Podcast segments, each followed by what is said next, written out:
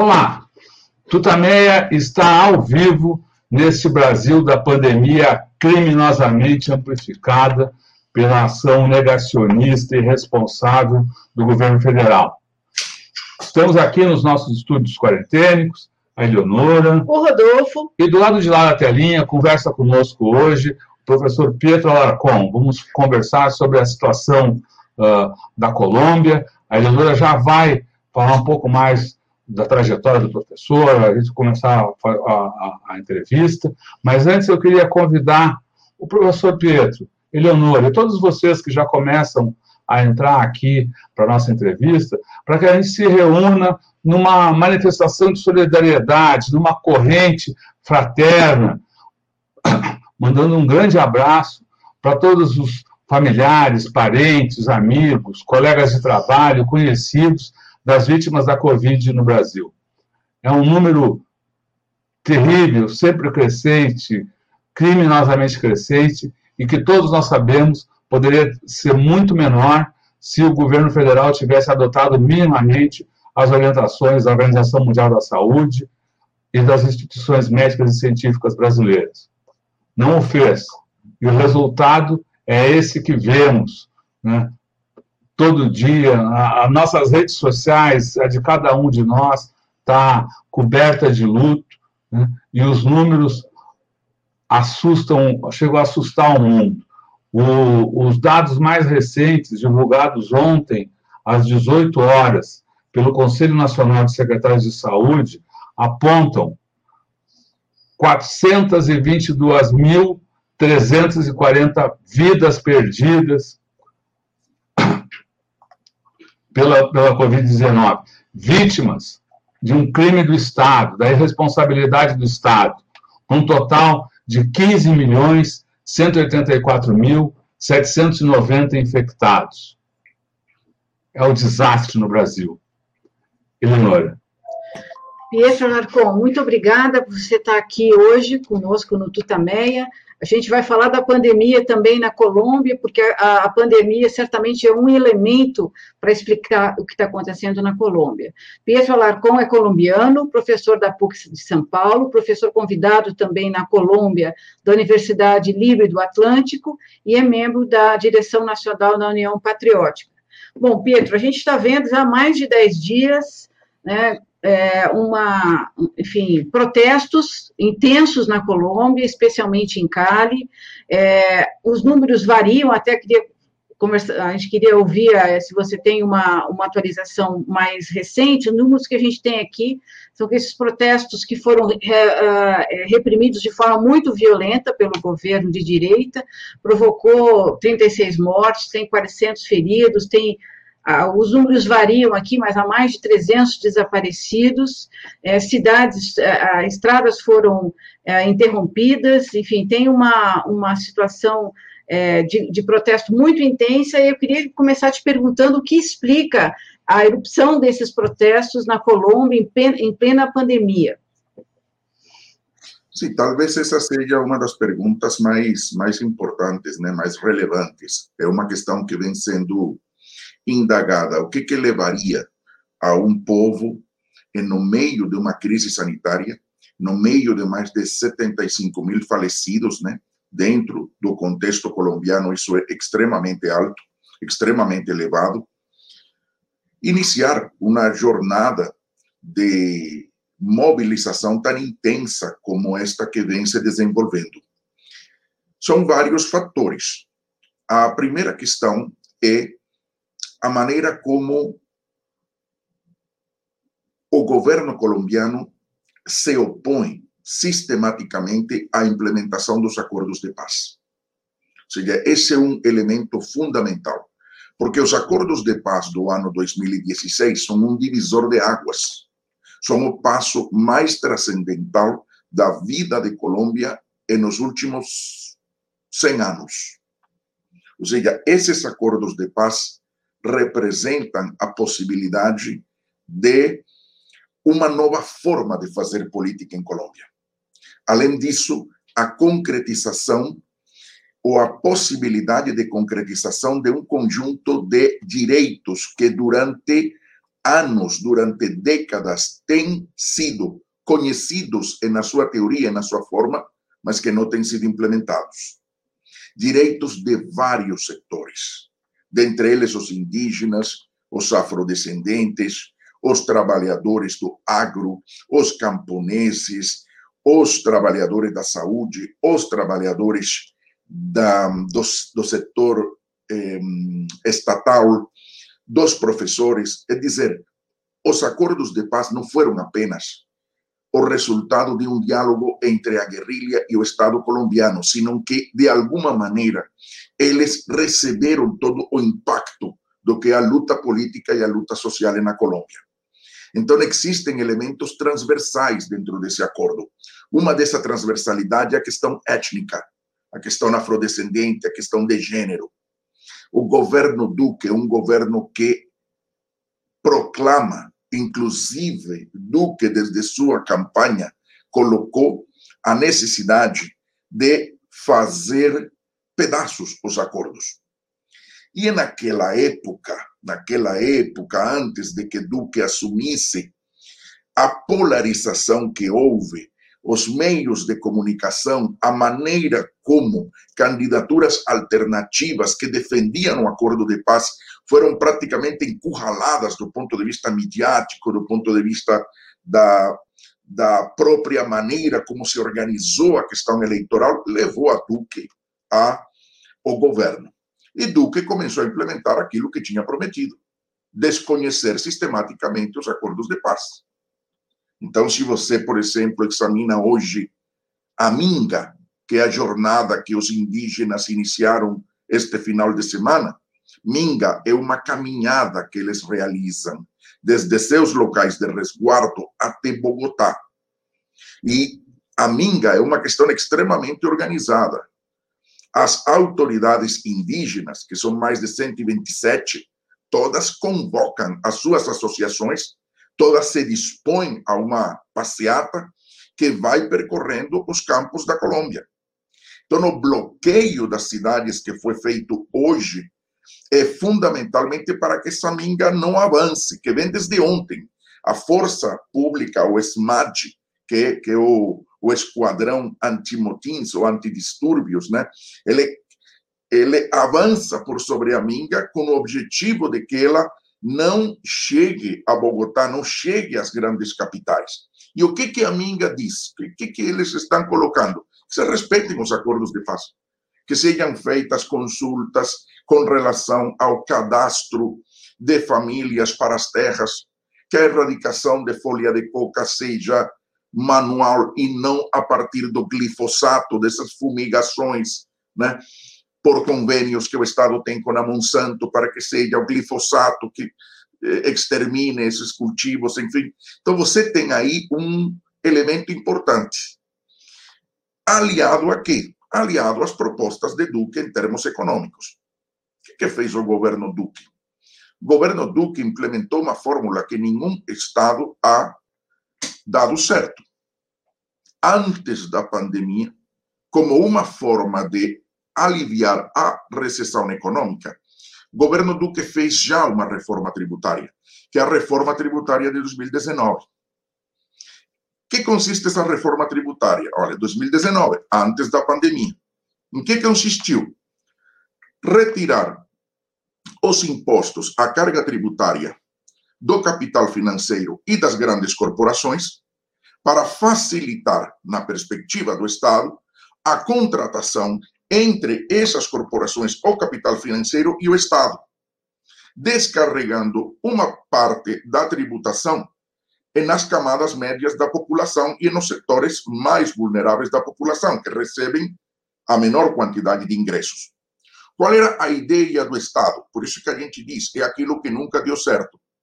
Que o capital privado, ou seja, as corporações e o capital financeiro irrigassem esses recursos dos quais estavam isentos à população, ou seja, que cedessem esses créditos para que pudesse haver contratação, o capital financeiro daria os créditos para reativar a economia, o Estado ficaria endividado com o capital financeiro, mas essa seria uma questão a médio e longo prazo, e chegou a pandemia.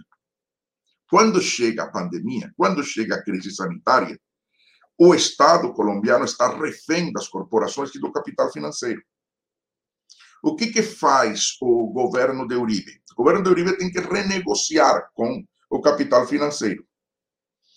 Em que renegocia? Olha, nós precisamos dinamizar a economia. Para dinamizar a economia, em tempos de crise sanitária, você precisa fazer aquilo que a gente combinou. Ou seja, você precisa colocar esses recursos né, à disposição das pessoas. O que, que aconteceu com a pandemia? Essa não foi a orientação do Banco Mundial, o que dizia o, o Estado colombiano que Duque previa. Né? As demissões começaram. 5,4 milhões de pessoas foram demitidas de fevereiro do ano passado até agora, segundo o Departamento Nacional de Estatística. Não houve a tal irrigação de recursos, mas as pessoas foram demitidas. Há um déficit fiscal enorme. O governo emitiu títulos de dívida pública. Investidores estrangeiros começaram a comprar esses títulos, colocaram esse dinheiro na Colômbia só que a recessão continuou. Não houve crescimento econômico, nossa recessão era de 3,5%, chegou hoje aos 6%. Os títulos de dívida pública se desvalorizaram no exterior. São hoje chamados de títulos lixo ou bônus lixo. Eu estava dizendo a semana passada para outras pessoas que somente existem quatro países que têm neste momento bônus lixo no mundo. E eu moro em um e nasci em outro. Porque um deles é o Brasil, outro a Colômbia, o outro a Guatemala e outro a Cazaquistão.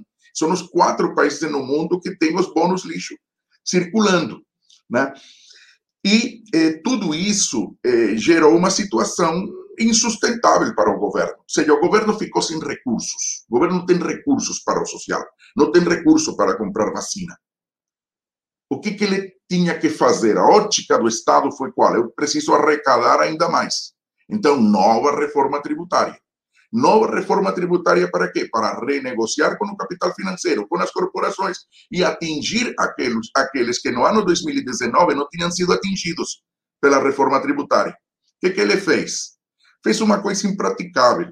73% da, do, da reforma tributária é para que paguem as camadas médias e os setores que recebem ingressos de 560 eh, dólares, ou melhor, a partir de 560 dólares. E eh, as corporações e os chamados ricos pagariam 1% e 2%. 1% e 2%. Para quem tem 2 mil dólares e para quem tem 4 mil dólares seria 2%. Para quem tem até 2 mil dólares, 1%. Ou seja, novamente, ele trabalha com a lógica de que aquele que tem mais recursos é que tem que salvar a economia. E então, a carga tributária é menor para eles.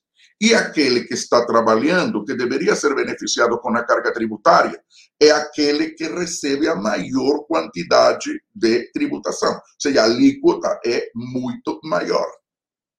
Só que quando você vem com uma carga tributária de 2019, que já foi no mesmo sentido, quando você tem 5,4 milhões de desempregados, desde fevereiro até hoje, e isso fez com que o desemprego aumentasse a 14% da população, entre 14% e 15%. Se você tem mais de 6 milhões de pessoas na economia informal e você não tem vacina, nem perspectivas de adquiri-la, porque você literalmente está quebrado. Ou seja, quem tomou a primeira não vai tomar a segunda, e quem não tomou não tem como, neste momento, tomar a vacina. Isso gera uma situação insustentável. Então, você não cumpriu os acordos de paz, você fez uma reforma tributária para beneficiar a corporações e o capital financeiro, você quer repetir a dose agora, você tem 5,4 milhões de desempregados, você tem 6 milhões de pessoas na economia informal. Ou seja, você não tem vacina. O quadro é extremamente complexo. Extremamente complexo. O país, literalmente, foi para eh, uma luta, o povo saiu indignado para uma luta completamente legítima, é muito, é mais do que legítima, é necessária.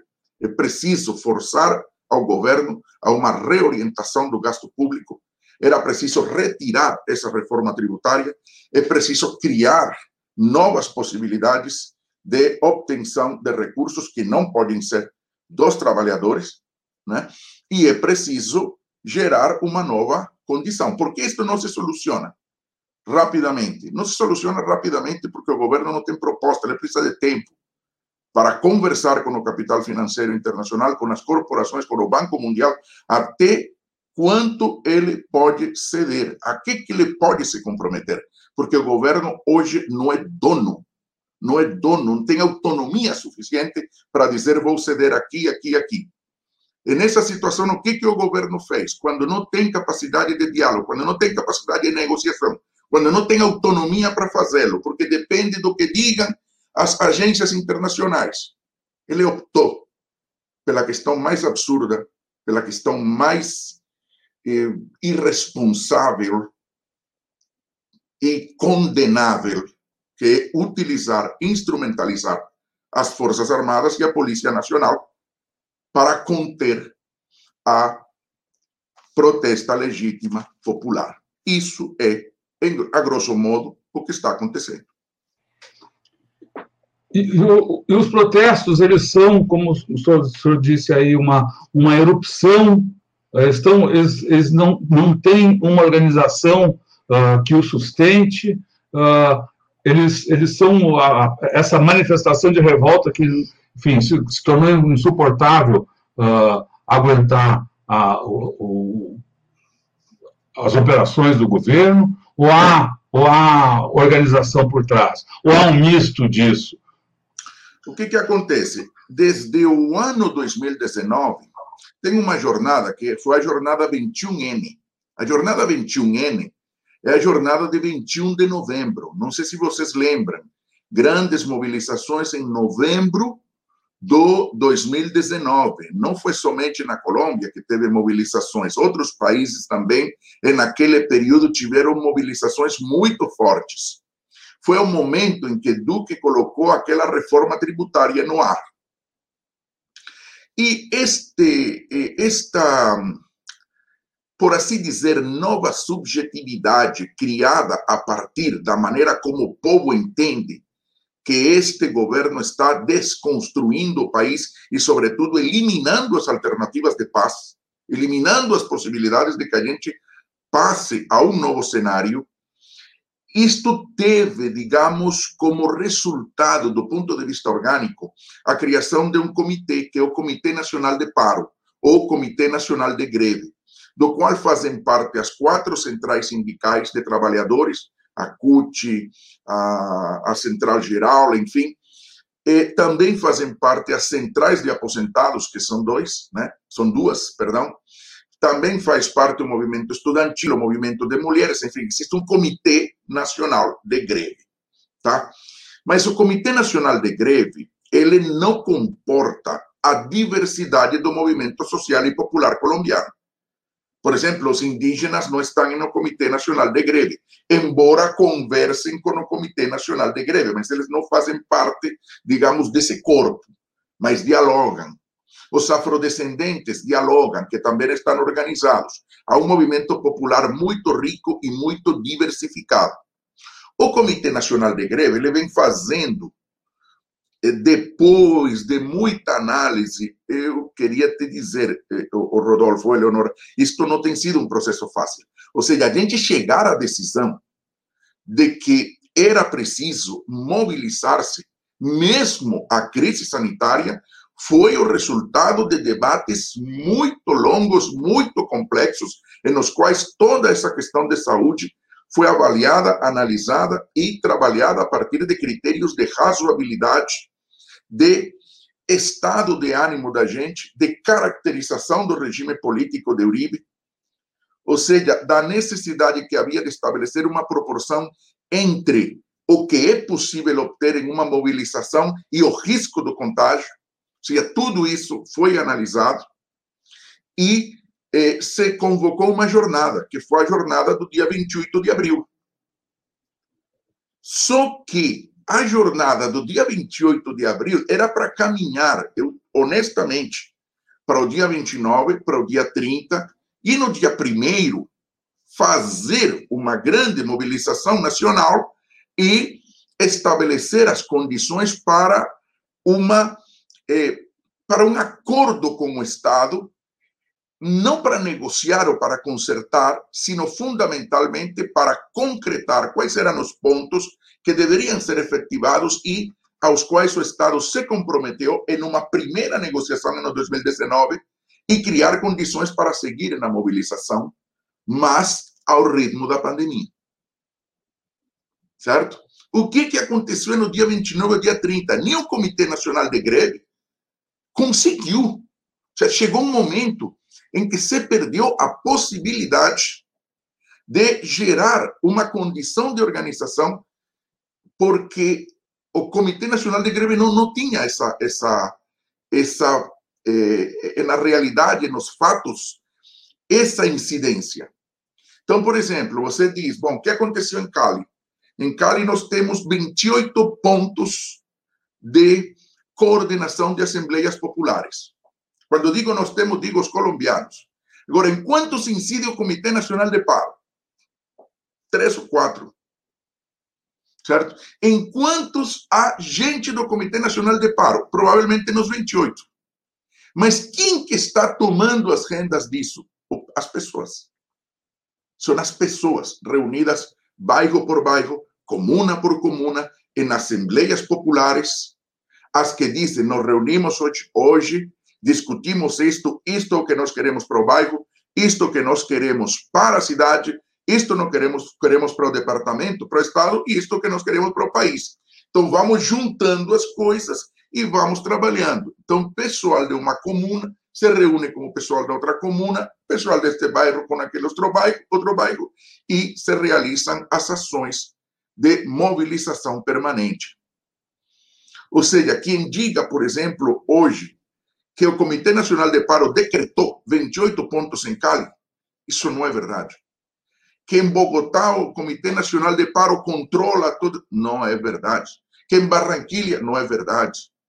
O Comitê Nacional de Paro, está, ou de greve, está, obviamente, com um conjunto de iniciativas que são fundamentais, porque em algum momento a gente vai ter que sentar conversar, concretizar esses pontos né, com o governo, com o Estado, em algum momento.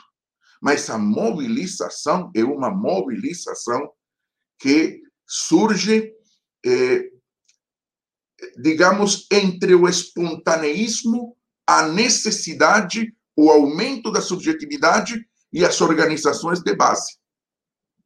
Ou seja, é uma mistura de vários elementos. Há muito de indignação, muito de indignação. Há muito de espontaneidade. Nós temos que fazer alguma coisa. Há organizações que já vêm trabalhando e que dizem: nós precisamos, bairro por bairro, fazer alguma coisa.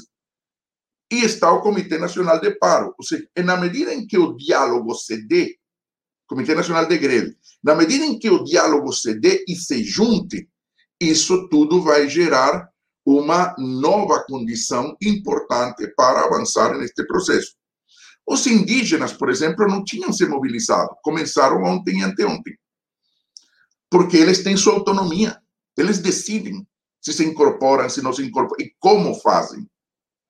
Eles decidiram, no sábado, vamos todos, são 127 autoridades indígenas, eles formam suas, eh, sua passeata, que vai pelos campos, trocam o que eles dizem, eh, trocam o, o eh, em português, eh, os instrumentos de trabalho no campo, né, por assim dizer, né, esqueci a palavra em português, desculpe, e,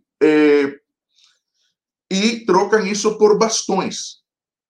Montam a guarda indígena, que são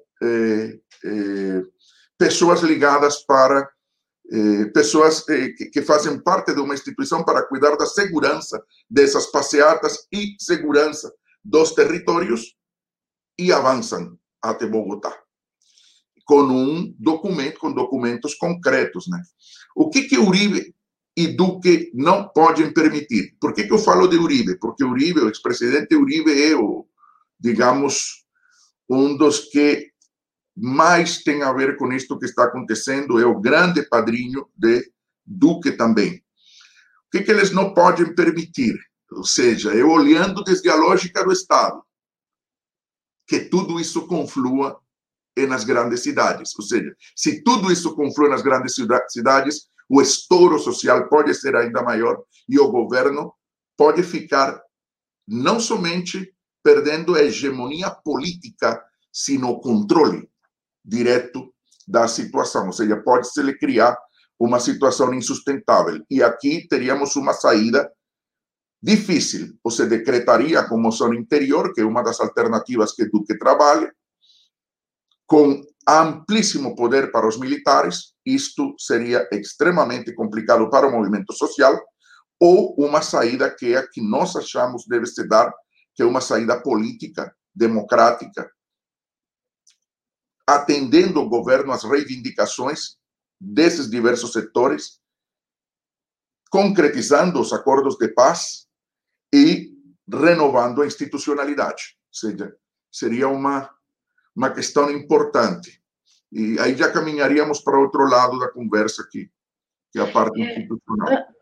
Antes da gente entrar no, na, nas possibilidades de saída do conflito, uma, uma, coisa que chama muita atenção é a violência é, do governo nos manifestantes, mortes, muitos desaparecidos, crimes sexuais também estão sendo relatados, quer dizer, uma situação é, muito dura para quem está está nos protestos, há uma violência muito grande por parte, por parte do Estado, e a gente sabe que a situação é, também deve ter o ingrediente das milícias paramilitares, que são uma realidade na, na Colômbia, e como você disse, o, o acordo de paz, ele não não foi realizado, puniu, né, inclusive com a, uma, resultou em morte de muitos dos, dos, é, dos que abraçaram a paz é, do lado da esquerda, e a direita parece se manter fortalecida e armada, a extrema-direita. Como é que você vê a, a, a, ação desses grupos e do governo? É possível que o governo e esses grupos paramilitares tenham uma atitude ainda mais agressiva para bloquear os protestos? Em Colômbia, a situação de direitos humanos sempre foi muito delicada, sempre foi gravíssima. Uma das questões mais interessantes que nós temos, os colombianos, discutido ultimamente é que toda esta todo este mundo de lives, todo este mundo de comunicações online, toda esta revolução, digamos, comunicacional, que não é nem, nem um pouco democrática, por assim dizer, mas que nos entrega recursos, que nos fornece recursos para nos podermos juntar em, com distâncias enormes, tem servido para mostrar a realidade do regime político colombiano. Ou seja, vou colocar um ponto. Quando você faz uma caracterização acadêmica ou teórica do regime político colombiano, dos últimos 50 ou 60 anos. Muitos teóricos e acadêmicos dizem o seguinte: olha que engraçado, a Colômbia é um país que não teve ditadura militar. Não teve ditadura. Na Colômbia, o modelo de regime político colombiano é um modelo que não precisou de ditadura militar, porque é uma convivência entre o poder civil e o poder militar, onde o poder militar assume a partir de uma tese que se chama tese do vazio de poder. Em qualquer momento em que, ou em, em que numa região, em um determinado local, o poder civil, em mãos da direita ou em mãos da extrema direita, não consiga manter o controle, de imediato você pode e deve apelar às Forças Armadas. Isto, primeiro, gera uma sensação permanente de instabilidade. Basta com três ou quatro protestos para que o poder civil diga: eu apelo à polícia, eu apelo às Forças Armadas e ordeno disparar. Este, este é um modelo que até Gabriel Garcia Marques o relatou, não somente em 100 anos de solidão, mas em uma novela chamada A Mala Hora, A Má, A Hora Ruim. Né? Não que esquecer que até 1991 nós estávamos em estado de sítio. Foi um país que durou mais de 50 anos em estado de sítio.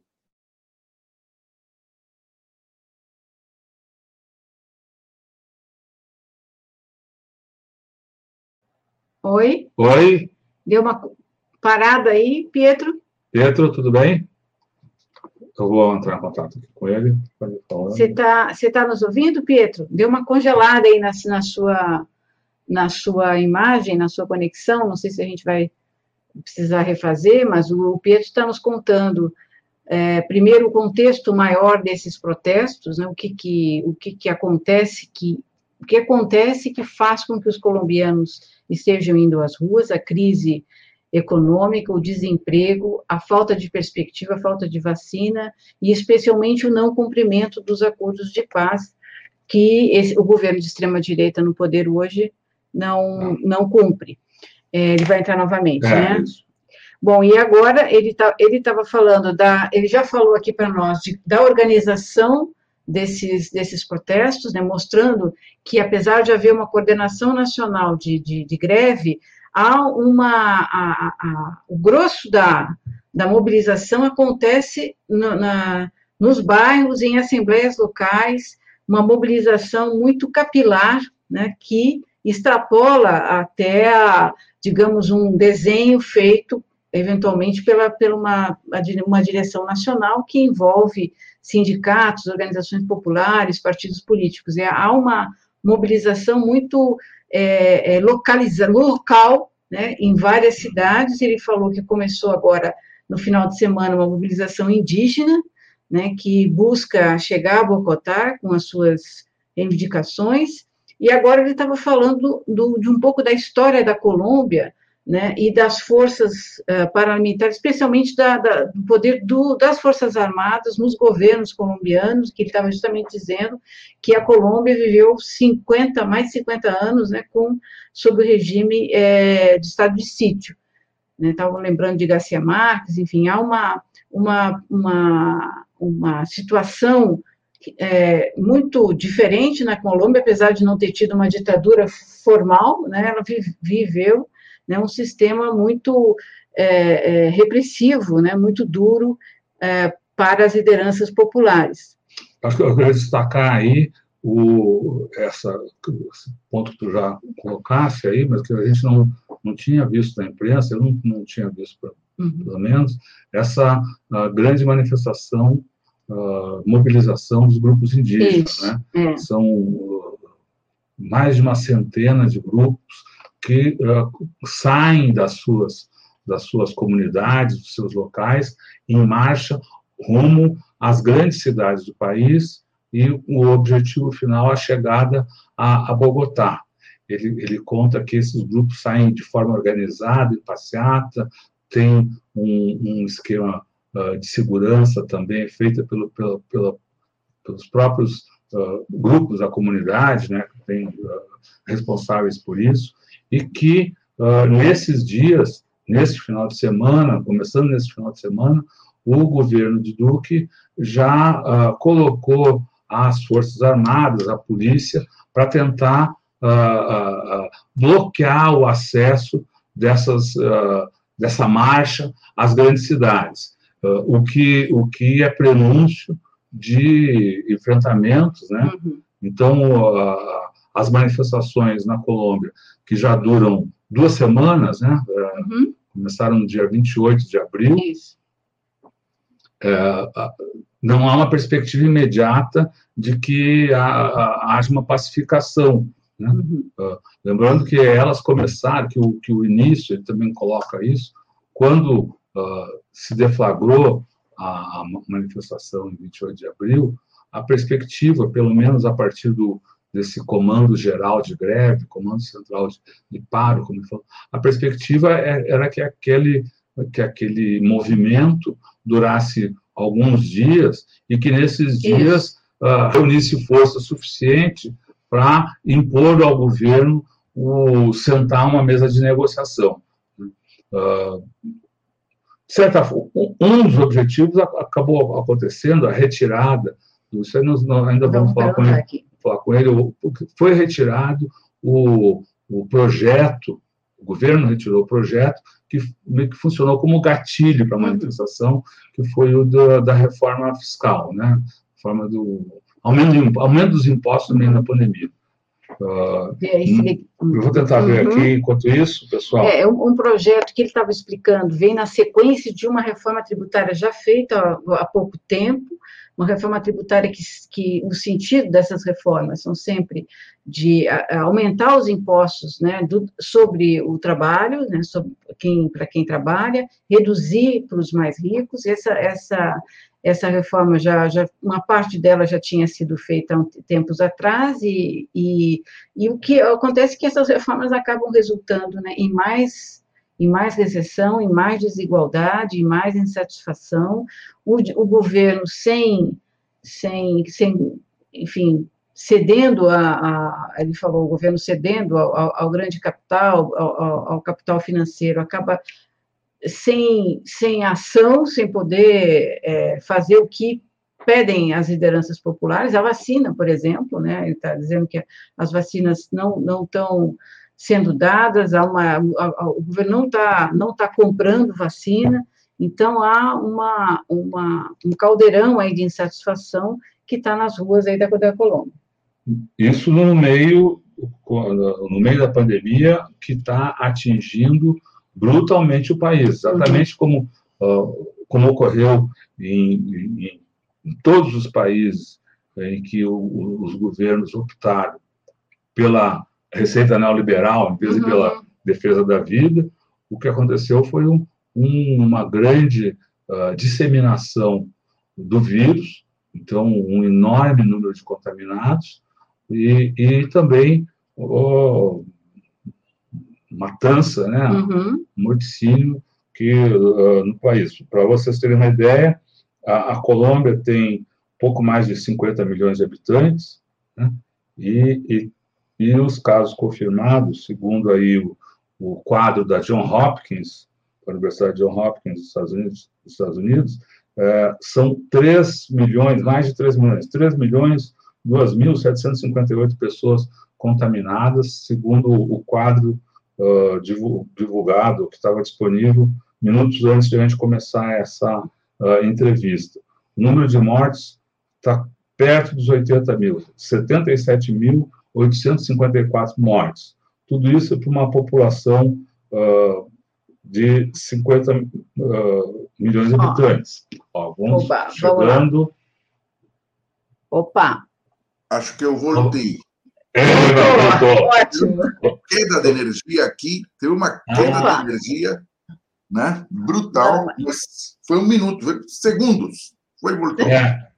Não, tudo bem. Beleza. Então, a gente, nesse, nesse intervalo aqui, a gente fez um, um, um resumo do que vimos conversando aqui até agora, mas então, retomando, você estava... Você estava falando do estado de sítio que, que a, a, a Colômbia vi, viveu por, por, décadas, né? Ah, Para explicar, e a gente tá, a pergunta era sobre a questão dos paramilitares e das Forças Armadas que você estava explicando. Um estado de sítio que durou Décadas, é isso? Décadas.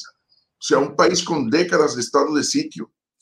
Então, o que acontece? Observa, nesse, no estado de sítio, as forças armadas militares agem e, paralelamente, os grandes donos de grandes extensões de terras assumem também a criação, com ou sem cumplicidade das Forças Armadas, a criação de exércitos privados, que são os grupos paramilitares.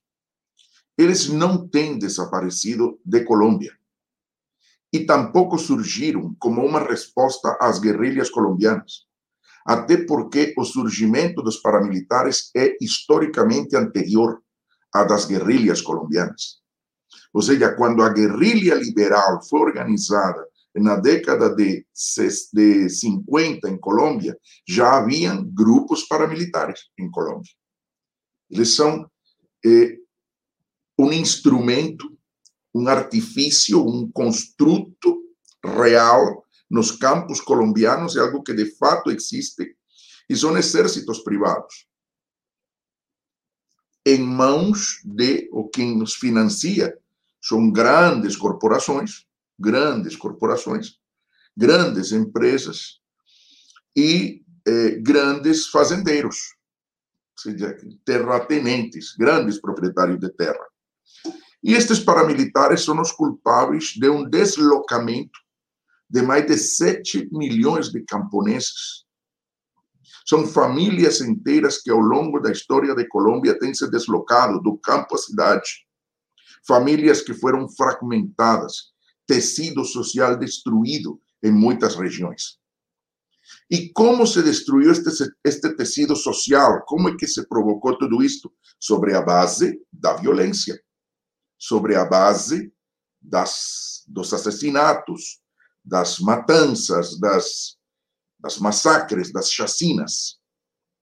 Tudo isso. Esse, isso, a classe dominante colombiana utiliza a violência, tem utilizado a violência como um mecanismo fundamental para poder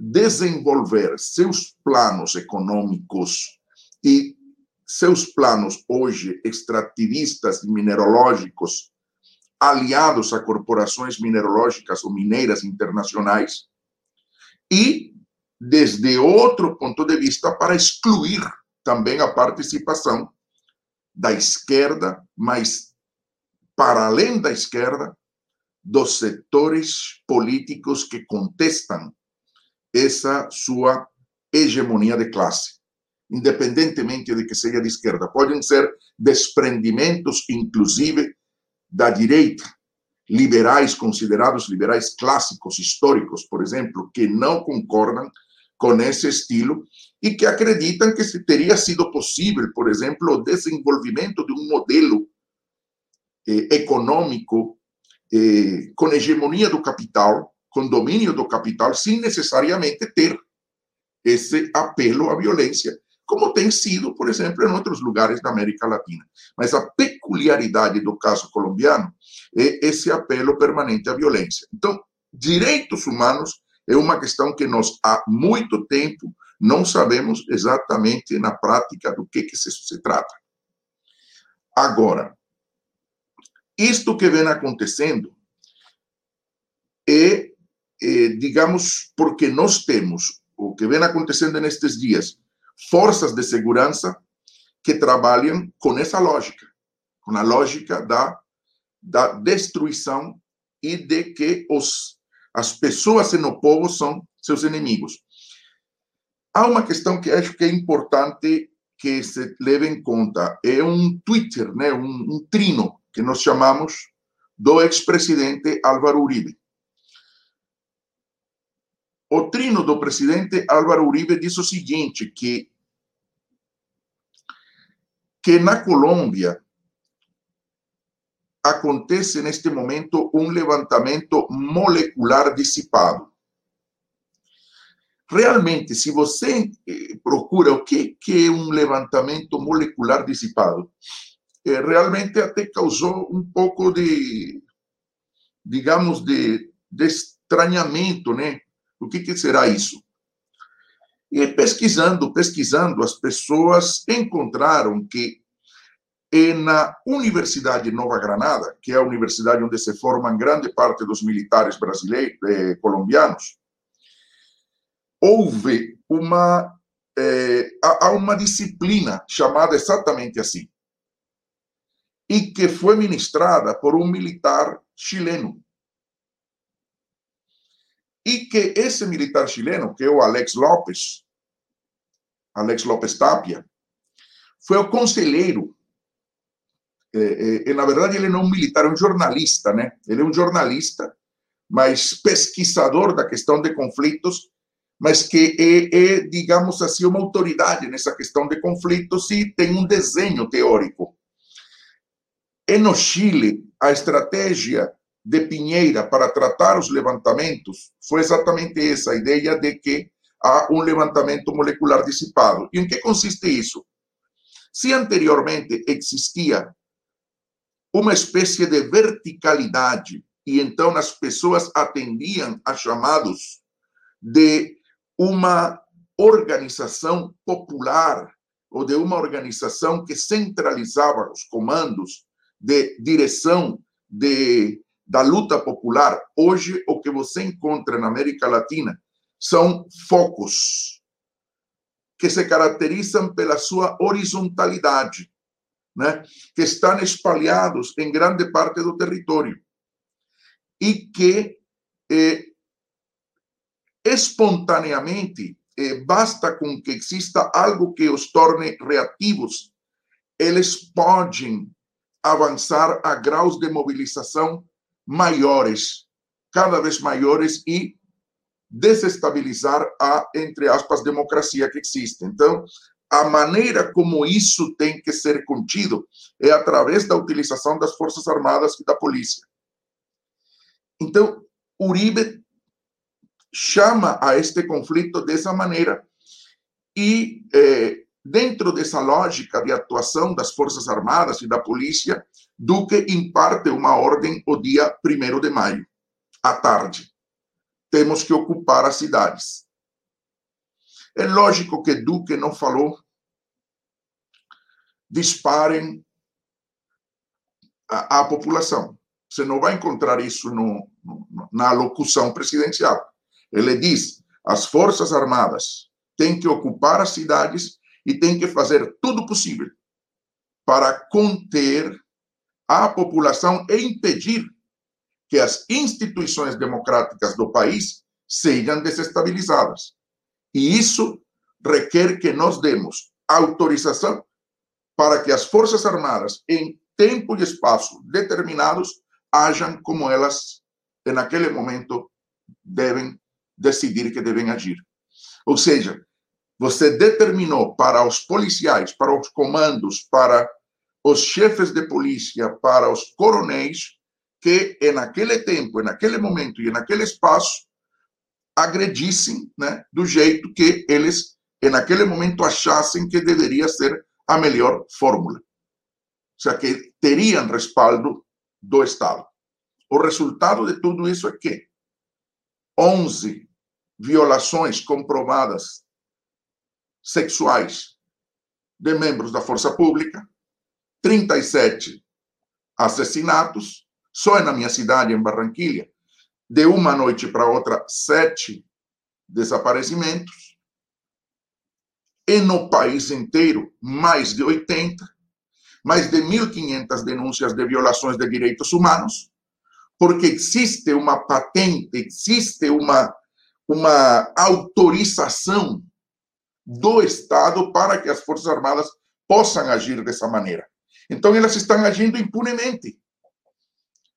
E isto é o que tem sido denunciado internacionalmente. E as evidências estão aí, as provas estão nos vídeos. Não sei se vocês tiveram acesso ao vídeo de eh, eh, da maneira como de quinta para sexta-feira, helicópteros das Forças Armadas dispararam contra a população à noite, numa espécie de, eh, de bombardeio, dispararam contra a população.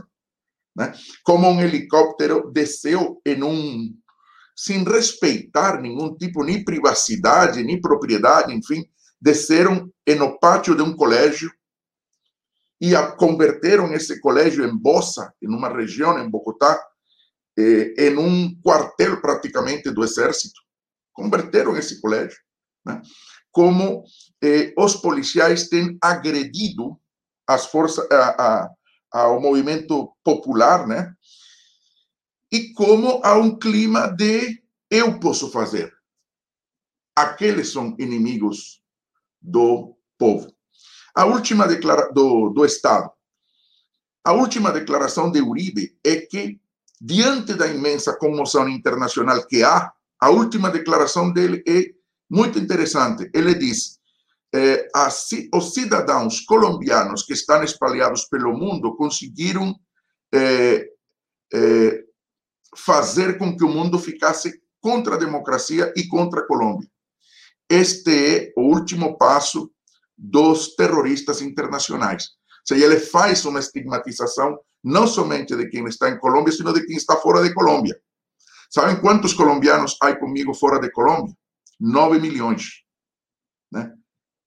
Isso, é, isso é uma nação inteira.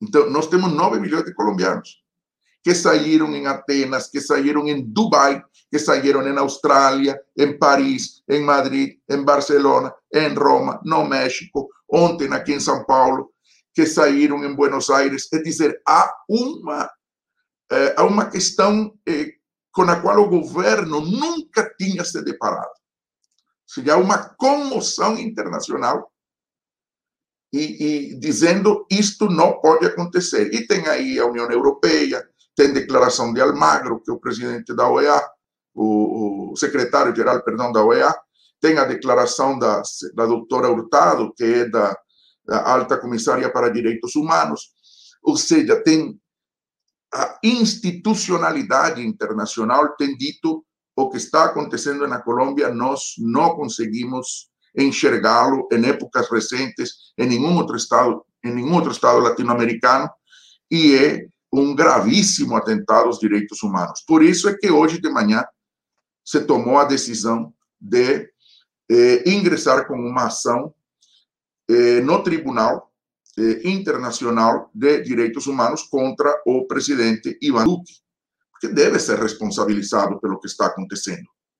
Deve ser. Esta decisão é uma decisão recente, foi de hoje de manhã. Agora continua. Quem, quem entrou com essa ação? Oi? Quem entrou com essa ação?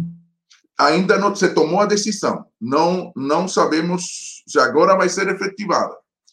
Inclusive, uma das perguntas que eu, fiz, que eu fiz hoje, quando se tomou a decisão, é como é que nós vamos firmar?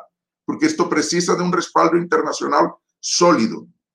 Para além das provas, há que montar uma peça e demonstrar diretamente a responsabilidade que há do presidente com aquilo que aconteceu. Há uma conexão lógica entre as Forças Armadas e a ação das Forças Armadas e o chamado do presidente. E aí também está o ex-presidente Uribe envolvido. E está naqueles que, podendo realizar ou tomar uma atitude diferente em muitas regiões da Colômbia, realizaram abusos e eh, condutas arbitrárias contra os direitos humanos. Então, já houve eh, decisão por parte de várias organizações de direitos humanos em Colômbia. O Comitê Permanente pela Defesa dos Direitos Humanos, Coletivo José Luis Restrepo, Associação Colombiana de Juristas, enfim, há uma grande quantidade de organizações que poderiam eh, assinar, pero, eh, porém, tudo isso depende, obviamente, de como vão transcorrer as questões no transcurso desta semana. Mas já a decisão foi tomada. Uh, voltando às manifestações, eu queria entender, elas, elas começaram, o gatilho foi a, a reforma, o aumento de impostos durante a pandemia. Uh, no meio, acho que quatro ou cinco dias depois, se, tô, se não me engano, se não estou enganado, se eu me corrige, uh, o governo acabou retirando essa proposta. Mas as manifestações continuaram, daí então protestando contra a violência, contra os, contra o, o, os crimes uh, cometidos pela, pela, pela, pelo próprio governo. Uh. É isso, foi, foi isso que aconteceu, e como é que o senhor vê o, o desenrolar a partir de agora? O que acontece é que o que mais se visualizou internacionalmente e nacionalmente, o que, digamos, castigou de maneira direta e o que podemos considerar o estopim, foi a questão da reforma tributária. Mas também tem o fato de que, ao lado da reforma tributária, houve uma proposta de Duque de aumento do imposto do valor agregado a 19%, o que significa aumento dos serviços, água, luz, telefone, internet, informática, toda a parte referente a produtos da cesta básica, ovos, a, é, leite, carne, enfim, tudo isso aumentaria 19%. O povo fez cálculos. Aumento de 19%, reforma tributária. Mas a, digamos que a, a agenda do Comitê Nacional de Greve é muito mais ampla. Porque os estudantes, por exemplo, estão exigindo uma questão que se denomina matrícula zero O que é matrícula zero? E na universidade pública na Colômbia, o pessoal paga matrícula. O pessoal paga quando entra. E o que acontece? Com a pandemia, Duque foi forçado por gigantescas mobilizações estudantis a garantir que aquele que ingressasse na universidade pública não pagasse a matrícula. Foram beneficiados 611 mil estudantes. Só que isso é, acabou agora. Ou seja, nós estamos em um novo período de matrículas. Então, essas pessoas vão ter que pagar novamente a matrícula semestral. E os estudantes dizem: não, nós queremos manter esse, esse acordo com o Estado. Matrícula zero. A reorientação do gasto público para a educação. Isso é fundamental para a juventude. Para os indígenas, a questão do respeito pelas suas terras, pela sua autonomia territorial, ameaçada permanentemente pelo Estado, que promove a ação da força pública para retirar indígenas da terra e de imediato se incorporam os planos eh, das transnacionais, especialmente os extrativistas. Isso é fundamental que se entenda. Eh, a agenda compreende outras questões. Por exemplo, há um projeto de lei que é o 010, que é o projeto de privatização da saúde. Nós não temos SUS, Sistema Único de Saúde. Nós não temos SUS. Né? Nós, temos um outro, nós temos um outro sistema muito mais parecido dos Estados Unidos. E esse sistema deita em uma participação muito precária do Estado e uma participação muito elevada das agências internacionais de saúde. A ideia é privatizar o sistema. E isso é um compromisso de Duque com as agências internacionais de saúde. E isso está plasmado no projeto 010. Então, tudo isso faz parte de um bloco, que é aquilo que o povo chama de o paquetaço porque é um pacote completo. É que o que apareceu, o que apareceu foi a reforma tributária. Digamos que foi o que mais, eh, por assim dizer, teve, teve apelo, porque era o mais direto, vão aprová-la. No mês de janeiro, acaba este ano fiscal, e no mês de janeiro eu vou ter que pagar tudo isto, né?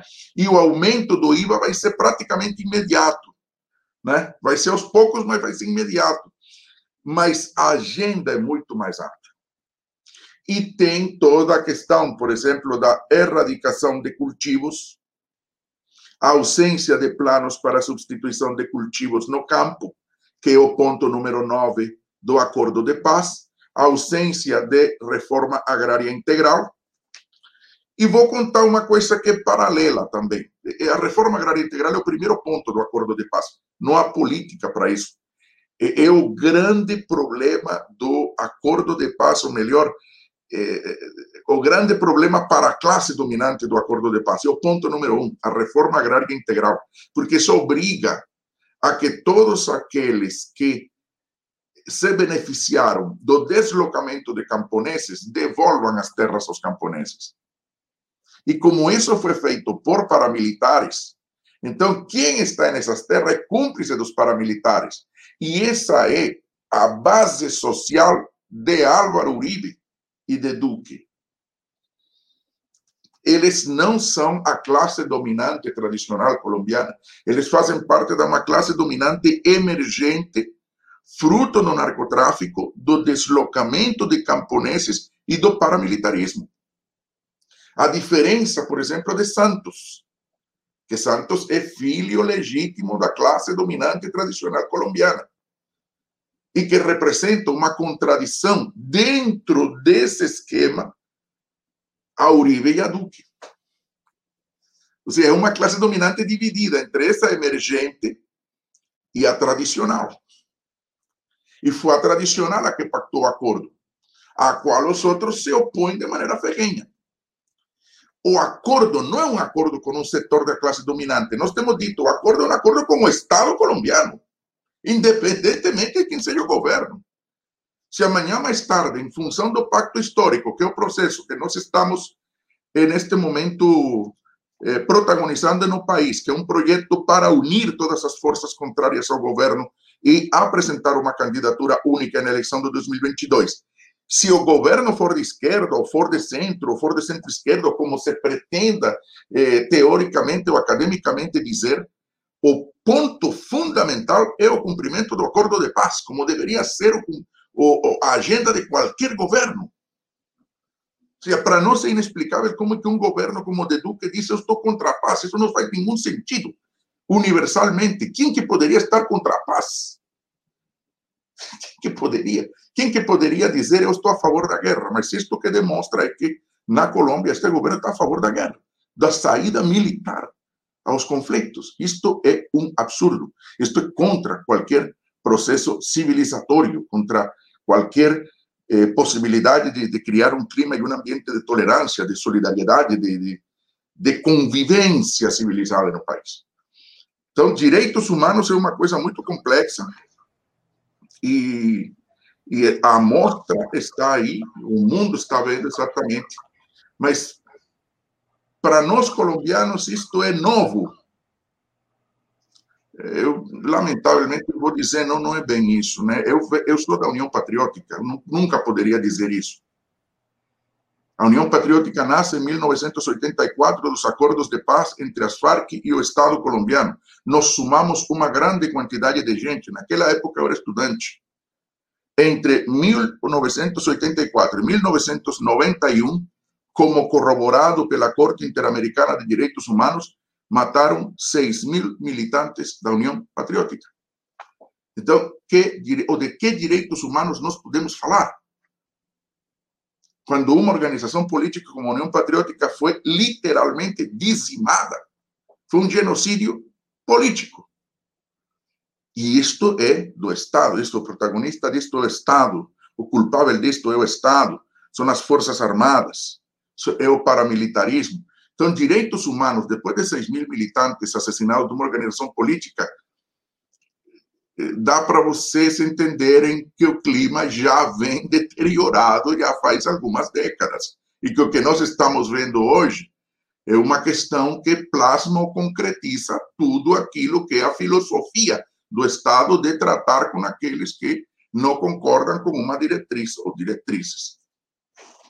É, professor, e a questão dos Estados, dos Estados Unidos? A gente sabe que os Estados Unidos têm um interesse muito grande na Colômbia, tem bases militares, e esse grupo que está à direita uh, parece ter muitas ligações uh, com uma parte, pelo menos, uh, do poder norte-americano. Como é que o senhor prevê que os Estados Unidos vão interpretar, ou vão, será que vai ter algum tipo de ação coordenada dos Estados Unidos para apoiar o governo de extrema-direita. Com Biden, isso muda ou não? O papel dos Estados Unidos nessa crise? Eh, bom, há uma questão que é importante.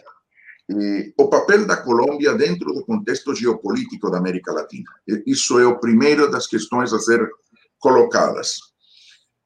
Historicamente, os Estados Unidos têm com Colômbia uma relação que a gente catalogava de eh, subordinação a convite. Ou seja, o que isso significava? Significava que os Estados Unidos convidavam a Colômbia e as Forças Armadas colombianas a participar de ações militares no exterior. Então, por exemplo, a Colômbia eh, combateu em Coreia, por exemplo, na Guerra de Coreia. Então, era uma subordinação a convite. Só que ao longo do tempo, isso vem se modificando por duas ou três circunstâncias.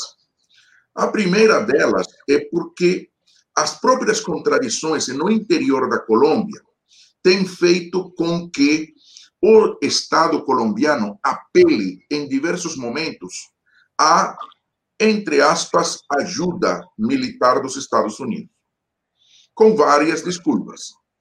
No século XX, década de 60, com a desculpa de que existiam repúblicas independentes no território nacional que não respeitavam a soberania estatal. E, portanto, os Estados Unidos ajudariam ao exército colombiano a recuperar a soberania nesses lugares. Assim, na década de 60 do século XX, foi feito um plano, que é o Plano Latin American Security Operation, o Plano LASO, Plano Laço, LASO, que faz com que o, eh, seja feita uma experiência de guerra bacteriológica, inclusive contra essas repúblicas independentes. O mecanismo que se utiliza é o mecanismo utilizado na Guatemala e utilizado no Vietnã, né? nesse contexto selvático colombiano, onde supostamente haveria repúblicas independentes. Depois, em plena negociação de paz em Ilcahuán, durante o governo de Andrés Pastrana, e eu estou dando um pulo grandíssimo na história, o eh, Estado colombiano requeriu ajuda dos Estados Unidos para a implementação do famoso Plano Colômbia, que na verdade é um plano para a instalação de bases militares dentro do território colombiano e para favorecer uma saída militar a, naquela época, o agudíssimo conflito armado que havia na Colômbia. A saída na Colômbia nunca foi uma saída militar, esse conflito, sempre foi uma saída política através de um acordo, como a história demonstrou. Por isso, o acordo é um triunfo dos lutadores pela paz na Colômbia. E nós temos, então, as oito bases militares. Essas oito bases militares, elas receberam, digamos, um incremento tanto em homens quanto em eh, armamento, em sofisticação, por assim dizer, militar, em dois períodos. Primeiro, durante o período Uribe, porque Uribe faz um pacto com Estados Unidos, que não é que eu digo, né? já, isso já tem sido dito, Chomsky, enfim, já tem sido dito, como é que Uribe é o número oito perseguido pela DEA, o Departamento Antinarcóticos dos Estados Unidos, e de repente sai da lista e passa a ser presidente da República. Isso, obviamente, tem um acordo eh, com os Estados Unidos em um momento em que Estados Unidos precisavam incrementar o pé de força na América Latina diante dos movimentos progressistas e os levantamentos que conseguiram ganhar o cenário eleitoral. Quando você tem Equador em mãos de um governo que retira uma base militar, que a base militar de Manta, e que diz: eu não vou pela pela receita neoliberal, digamos assim, para dizê-lo de maneira muito muito tranquila, mas também muito ampla. Quando é na Bolívia você tem um levantamento indígena, chega um presidente indígena, quando você tem eh, uma presidente que eh, caminha em um ritmo que não é exatamente aquele ritmo disposto pelos Estados Unidos, quando se cria especialmente com a vitória de Lula no Brasil, com a vitória de Kirchner, um cenário contrário à Colômbia e a saída geopolítica dos Estados Unidos. Oito bases militares têm um, ou cumprem um papel de salvaguarda dos interesses geoestratégicos dos Estados Unidos na região. Hoje, para que servem as bases militares? Fundamentalmente para eh, mecanismo de reserva militar desses interesses e é na parte norte da Colômbia para a hostilização permanente do processo bolivariano. Ou seja, as ameaças de guerra são sempre eh, se difunde a ideia de que os Estados Unidos vão realizar uma invasão. Já tivemos períodos muito delicados da relação Colômbia-Venezuela na qual o governo colombiano praticamente chamou a guerra. Mas o governo bolivariano não caiu na provocação. Conseguiu diplomaticamente atender isso dentro do espectro geopolítico. O que é uma questão, quando eu te digo do espectro geopolítico, estou falando de questões muito mais amplas que o cenário latino-americano. Estou falando de que os Estados Unidos fazem parte de uma estrutura hegemônica de poder, na qual tem que, de alguma maneira, responder a contradições com outros estados, como a Inglaterra, como a França, e especialmente tem que prestar atenção ao papel da Rússia e da China dentro do xadrez internacional. Então, invadir impunemente um Estado hoje não é fácil para Estados Unidos. Ainda que seu diferencial dentro da estrutura de poder seja precisamente a questão militar. Porque não cresce mais que a China, por exemplo. Então, não tem uma questão econômica eh, mais sólida que outros países, mas tem um poderio militar que o torna desequilibrante. E na Colômbia, Colômbia, o território colombiano é utilizado como parte desse xadrez, como parte de, do, do afiançamento dessa estrutura, especialmente como um mecanismo de monitoramento do que acontece na região e particularmente neste momento com relação à Venezuela. Então, tarefas concretas de, eh, digamos, assessoramento para, neste momento, agir contra o povo colombiano isso é um pouco distante por enquanto. Pode-se dar um apoio, enfim, mas não é uma coisa que possa ser feita de maneira escancarada. Os Estados Unidos também têm, isso criaria uma contradição na Colômbia maior que a que nós temos, porque até este momento a rejeição com os Estados Unidos é se sequer aquela que temos com relação a que eles nos levaram embora a Panamá para fazer o canal. É uma questão que ficou lá atrás na história certo? Algum dia eles vão ter que devolver, né? Ou nós chegamos a um acordo com o Panamá, enfim.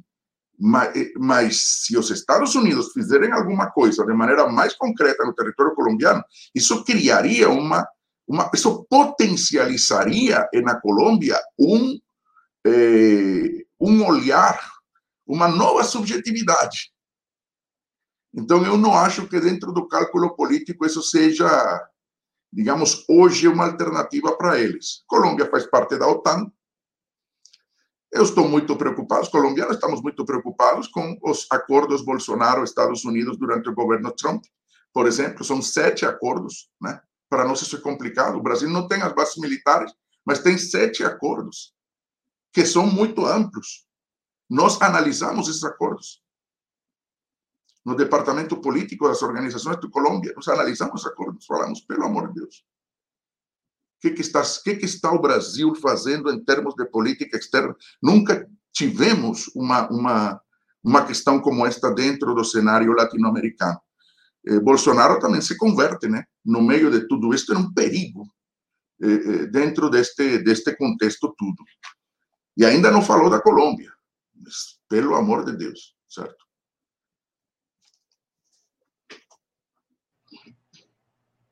Professor, eu queria voltar para o dia de hoje. Uh, o senhor falou uh, da, da marcha dos indígenas uh, e, e, de como o Estado vinha alocando forças para impedir o acesso da marcha às grandes cidades e a Bogotá, principalmente. É, o senhor tem informações de hoje? Houve choques? Uh, e, e, e, o senhor sabe se a, decisão das lideranças dos grupos uh, indígenas é de manter a, marcha até o seu destino planejado mesmo, e é também sobre as, manifestações. Enfim, o que está acontecendo hoje, o seu, o seu desdobramento? Nós temos manifestações hoje em dois lugares, do centro da Colômbia certo? Manifestações em dois lugares. É, Colômbia, vamos colocá-lo assim: norte, centro, é, oeste, este e sul. Temos manifestações no centro, mais próximos de Bogotá, e temos a marcha indígena ou a minga indígena chegando do oeste, certo? Mas para amanhã já foi convocada uma jornada nacional de mobilização. Já para amanhã.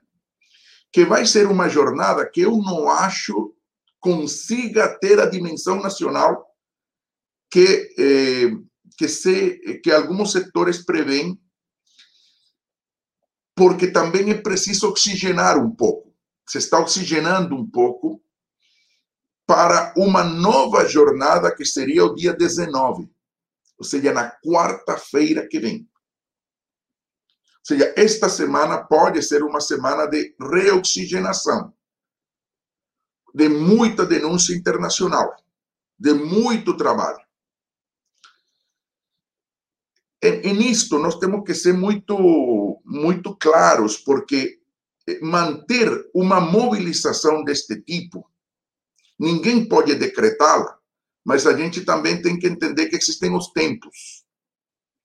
Ou seja, o cenário pode. É muito difícil, por exemplo, que aconteça o que aconteceu na Bolívia. Não descartamos que isso aconteça, mas vai depender de como as coisas vão evoluindo. O que, que aconteceu na Bolívia? O movimento popular não parou. Ou seja, você teve um golpe de Estado, o movimento popular não se desmobilizou. Continuou mobilizado em várias jornadas o tempo inteiro, até que conseguiu uma vitória eleitoral. O que, que vai acontecer na Colômbia? Podemos prever isto? Ninguém pode prever isso. Ou seja, não, temos como prever isso. Isso não, não, não tem decreto, não podemos decretar isso. Vamos para uma insurreição popular? Isso não, não, não, não existe. Não, não temos isso como, como um horizonte que possa ser deduzível facilmente. Então, o que, que vem se colocando neste momento? O governo tem uma estratégia. Ele também precisa de oxigênio. O que, que o governo vem fazendo? Tentando negociar com os diversos setores por separado. Ou seja, o governo reuniu no sábado o Conselho Nacional de Paz, ontem reuniu o Conselho Nacional das Vítimas, hoje, se hoje quer se reunir com os. Ah, e na sexta-feira se reuniu com os estudantes, mas não conseguiu negociar com ninguém, porque a resposta foi: aqui nós não negociamos nada, aqui nós não consertamos nada, aqui estamos discutindo para que você nos escute, você saiba o que, que a gente quer, né? mas os acordos serão com todo o movimento popular, em um diálogo muito amplo, não vai ser bilateralmente. Isto cria uma condição é, importante. Primeiro, nos obriga a um diálogo entre todos os setores populares que neste momento se encontram protagonizando mobilizações. Nós precisamos de tempo para fazer isso, nacionalmente e internacionalmente. Primeiro. Segundo, é,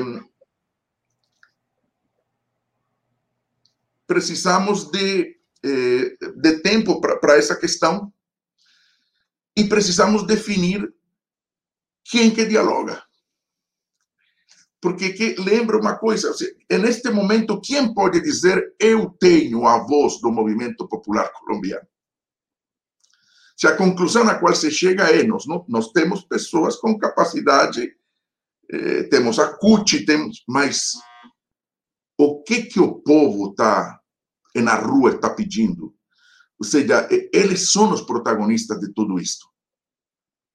Então tem que haver alguma coisa de base que surja para que possa haver uma canalização destes esforços e sejam feitos acordos que, reitero, não são acordos de negociação ou de concertação, sino de concretização de questões que já vêm sendo discutidas e que permitam um novo patamar de mobilização popular.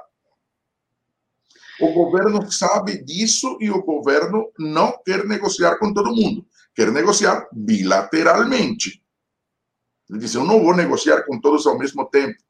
Ele diz: A gente não se escutaria. E nós dizemos: não, Vai com calma, que se é por metodologia, nós nos entendemos metodologicamente, mas fazemos chegar ao governo um conjunto de reivindicações que são importantes, tanto dos colombianos dentro de Colômbia como dos colombianos no exterior.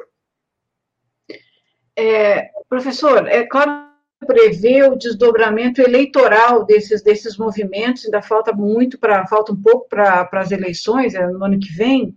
Agora, é, a, a última eleição que deu vitória para essa extrema-direita mostrou o país bem, bem dividido e com a vitória da direita, embora, se eu me lembro, tem muitas contestações aos resultados eleitorais. Que lideranças o senhor acha que estão surgindo nesse movimento e que podem, de alguma maneira, é, condensar essa insatisfação? Tem surgido alguns nomes aqui no Brasil, eu li aqui Gustavo Petro, eu não sei. Quem são, ah, como é que o senhor avalia o desdobramento eleitoral, se é que não vai ter alguma coisa no meio termo que a gente não sabe aí, é difícil prever, sei lá, uma renúncia, não sei. Mas, é, considerando a trajetória da, a eleitoral estabelecida, esse movimento poderá se transformar numa força nas urnas no ano que vem? Tomara. Ou seja, é que nós sabemos que, Lenora, não é bem assim. Seja, nós adoraríamos que todo esse descontentamento fosse canalizado politicamente. O que, que vem acontecendo na Colômbia? Nós estamos em um processo de criação do famoso, na Colômbia já é famoso e todo mundo fala disso, é o pacto histórico. O pacto histórico é um reagrupamento de forças, não somente da esquerda, mas de setores contrários ao governo de Duque, ao estilo de governo de Duque à gestão econômica de Duque, ao tratamento que menospreza toda esta nova subjetividade, todos estes novos protagonistas ou atores sociais. Então, eh, esse pacto histórico são três os partidos que hoje, digamos, constituem a coluna vertebral. A Colômbia Humana. Colômbia Humana não é um partido. A dizer a verdade, Colômbia Humana é um movimento. É um movimento. Ele não tem personeria a União Patriótica, que é o setor do qual eu faço parte, o movimento do qual eu faço parte, um partido político, e o Polo Democrático eh, Alternativo, PDA, Polo Democrático Alternativo. Há outros setores que vêm sumando-se a estes setores, por exemplo, ASI, que é a Aliança Social Independente, eh, eh, setores do movimento eh, social se somam ao pacto histórico, desprendimentos do Partido Liberal se sumam ao pacto histórico. Então, há um reagrupamento. O pacto histórico foi lançado no mês de março e tem trabalhado né, para tentar eh, ir aglutinando forças. No Congresso da União Patriótica, em agosto do ano passado, nós lançamos a pré-candidatura de Gustavo Petro Gustavo Petro obteve na última eleição na Colômbia 8 milhões de votos. Não é pouco. Só que Duque obteve 10 milhões de votos. Ou seja, nós temos uma diferença de 2 milhões que nós temos que resolver. Qual é a questão? O pacto histórico vem em curso, vem em curso a agenda social e isto tem que confluir de alguma maneira. Nós não temos a receita, porque nós achamos que ninguém a tem, de fazer com que todo este descontentamento popular, em algum momento, se traduza em vitória eleitoral. Mas nós temos que encontrar esse caminho. Nós sabemos que a questão não é tão automática assim. Nós temos que encontrar esse caminho. O Pacto Histórico vai fazer uma consulta para escolher seu candidato. Nós temos dito Gustavo Petro, um bom candidato, deve ir para a consulta, já obteve 8 milhões de votos. Mas tem um dado importante, por exemplo, Gustavo teve 8 milhões de votos e obteve e nós obtivemos 500 mil votos para o Senado. Se nós tivéssemos a metade dos votos para a presidência, nós teríamos Congresso. Nós teríamos uma possibilidade de, de contestar muitos dos projetos de Duque no Congresso. Como é que nós como é que nós temos um fenômeno de votação como Gustavo Petro, mas não conseguimos ter candidatos que pudessem, digamos, chegar ao Congresso e ter uma contribuir, digamos, ou ter um, um, um papel, jogar um rol aí, nós não tivemos voto suficiente. Então há um problema aqui que é preciso que analisemos, né? Então, é nisso que nós estamos trabalhando. Eu sintetizaria assim: nós precisamos mostrar que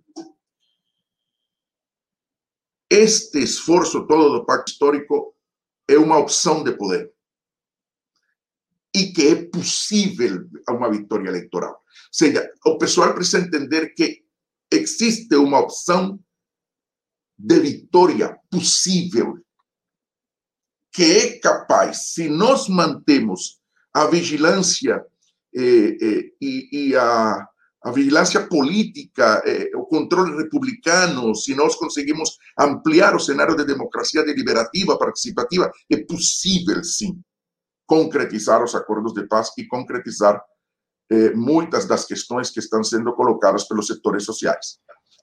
Isso implica uma metodologia, implica muito trabalho, implica a criação de comitês eleitorais, precisa de muito debate, de muita discussão, e é nesse processo em que estamos neste momento. Ou seja, esse é o, o processo atual. As mobilizações e o pensar nisso. Porque nós temos um calendário eleitoral, temos eleições em 2022, em março. Estamos sobre o tempo também. Uhum. pelo lado da direita, Duque, Duque se reelege? Não sei. Está bastante desgastado muito desgastado. E tem setores da direita que começam a se desprender de Duque, porque o desprestígio internacional começa a fazer peso. Então, eu posso acompanhar a Duque até o final?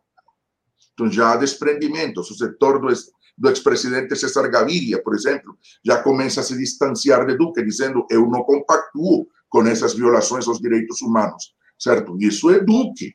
E Uribe, eu não tenho. Santos também tem dito, não, eu sou o arquiteto da paz, certo? Eu ganhei o Nobel por uma coisa completamente diferente do que eles estão fazendo. Então, as conversações nossas com Santos, por exemplo, são nesse sentido. E, e, Santos se desprende um pouco disso. Nós tivemos uma conversa com Santos no México. E o Santos dizia exatamente isso para a gente. Olha, podemos fazer muito pela paz, né?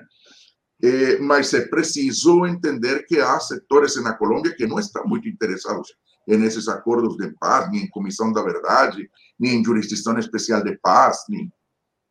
É, é um processo muito complicado e uma coisa é o acordo, outra coisa é como vamos concretizar isso. As eleições transversalizam todo esse processo. Legal, professor. A gente queria agradecer muito a sua participação aqui no Tutameia, também a participação do, dessa assembleia aqui que se formou para acompanhar essa entrevista. E queria, nesse momento, convidar todo, a todos que estão aqui participando, convidar o professor para a gente se somar num outro agradecimento, que é tão vivo aqui, para todos nós que aqui no Brasil, acho que no mundo todo, né, que vivemos no meio dessa pandemia. A gente quer mandar um muito obrigado a todos os profissionais da área da, da saúde, que atuam na linha de frente aí do combate à Covid-19, no sistema de saúde, no SUS, em todas, todas as áreas de atuação da, da saúde, da, da, de procurar levar um, um alívio às vítimas. São heróis do Brasil hoje, então, nós, que tem esse trabalho brutal piorado, tornado ainda mais difícil, mais complicado, pelo boicote que o governo brasileiro faz à, à ação da saúde. O governo brasileiro se associa à morte, se associa ao vírus nesse, nesse momento no Brasil. Então, aqui vai o nosso muito obrigado aos profissionais da área de saúde em todos os seus segmentos de atuação.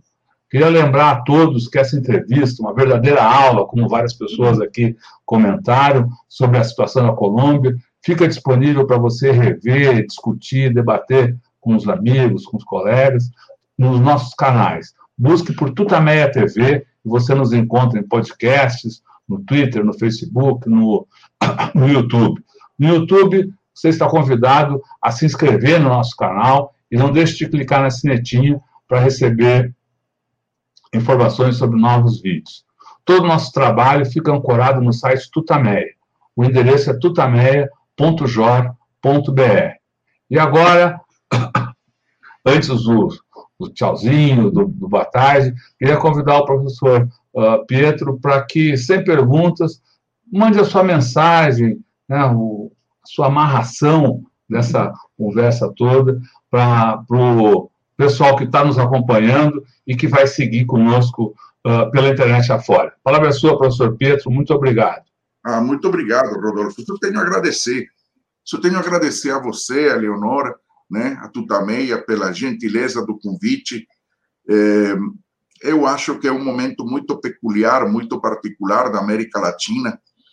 No Brasil, temos uma crise sanitária assustadora e eh, temos a necessidade de uma mudança política urgente no Brasil.